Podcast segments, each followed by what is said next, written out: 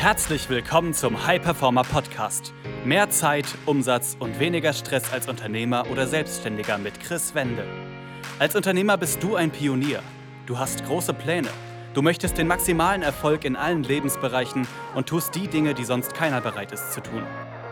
Daher zeigt dieser Podcast dir Schritt für Schritt, wie du deine Energie kontinuierlich steigerst persönliche Bestleistungen erzielst und vor allem eine unwiderstehliche Vision entwickelst, mit der du deine Ziele garantiert erreichst.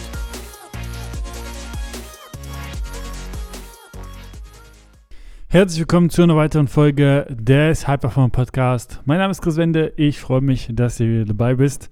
Und in der heutigen Folge geht es darum, warum ist es so schwer, neue Gewohnheiten zu implementieren und alte Gewohnheiten loszuwerden.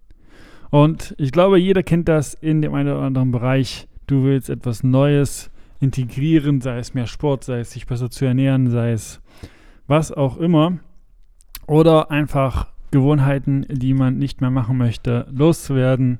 Sei es das Handy am Abend zu lange zu nutzen, sei es irgendwie Dinge nicht so schnell umzusetzen, wie du das eigentlich möchtest weil du irgendwie dir das zur Gewohnheit gemacht hast, auch teilweise zu prokrastinieren oder was auch immer.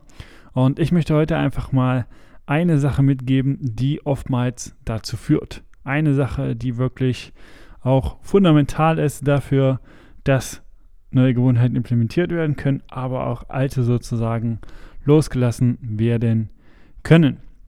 Und da darf man erstmal wissen, woraus bestehen denn überhaupt Gewohnheiten oder wie sind diese aufgebaut? Und da will ich gar nicht zu tief reingehen, das würde zu sehr einfach das Ganze jetzt hier in die Länge ziehen, aber grob sind die aus einem Auslösereiz, einem Verlangen, einer Reaktion und einer Belohnung aufgebaut. Und die Auslösereize sind zum Beispiel, dass du, nehmen wir jetzt einfach einmal ein fiktives Beispiel, wenn du zu Hause bei dir Kekse rumstehen siehst oder eine Keksdose hast, mehr verleitet wirst, die Keksdose auch zu nutzen und reinzugreifen und dort etwas zu essen. Und ein anderer Auslösereiz kann sein, dass äh, du in einer großen Stadt bist und dort in einem Umkreis von einem Kilometer gefühlt fünf Starbucks ähm, ja, Filialen sind und äh, das dazu führt, dass du einfach da öfter zugreifst. Also je offensichtlicher ein Auslösereiz ist, je einfach leicht zugänglicher ein Auslösereiz ist für eine Gewohnheit, wie zum Beispiel dann bei Starbucks ein Stück Kuchen essen, den Keks essen und so weiter, desto mehr wird das auch getan. Und äh, das ist auch schon wirklich ein wichtiger, wichtiger Fakt, denn das Ganze geht auch natürlich anders herum. Je schwer sozusagen oder je schwerer zugänglich ein Auslösereiz ist, desto einfacher ist es, die Gewohnheit nicht mehr zu tun. Also, wenn du keine Süßigkeiten zu Hause hast, wenn du einen Weg wählst zur Arbeit, der einfach um den Starbucks herumführt, wenn du weißt, dass das eine Gewohnheit ist, die du ablegen möchtest, dann wird das dazu führen, dass du einfach weniger davon konsumierst. Und ein weiterer Punkt ist auch wirklich, dass man immer wieder schaut, wie kannst du dir diese Dinge erschweren.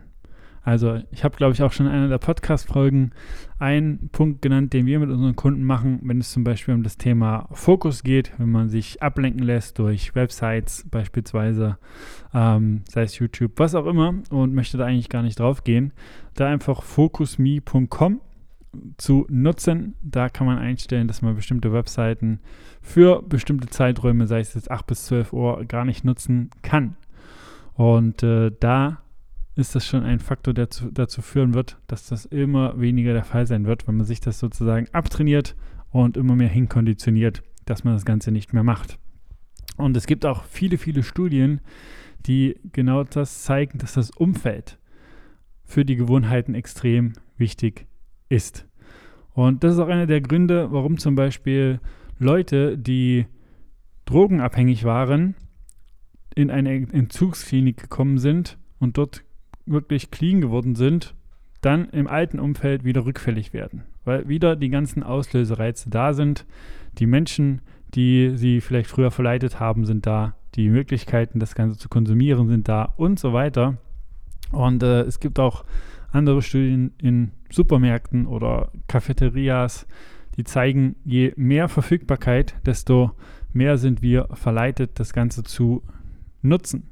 Also schau da wirklich, wie kannst du das, was du konsumieren möchtest, vermehrt einfach platzieren und das, was du nicht mehr machen möchtest, weniger einfach präsent da zu haben.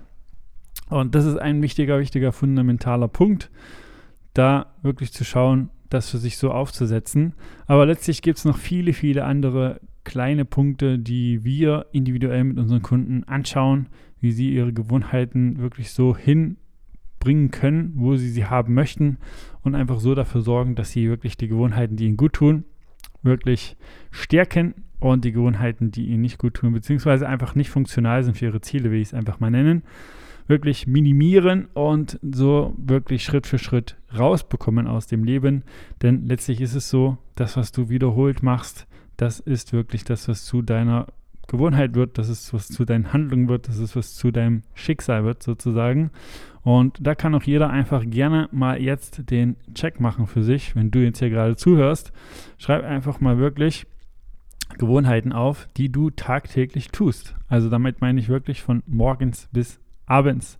Also aufstehen, erstmal einen Kaffee trinken, was auch immer, also dass du wirklich den ganzen Tag einfach mal durchgehst und dann wirklich schaust, was sind davon Gewohnheiten, die funktional sind für das, was du vorhast, für deine Ziele und was sind Gewohnheiten, die nicht funktional sind für das, was du vorhast, für deine Ziele.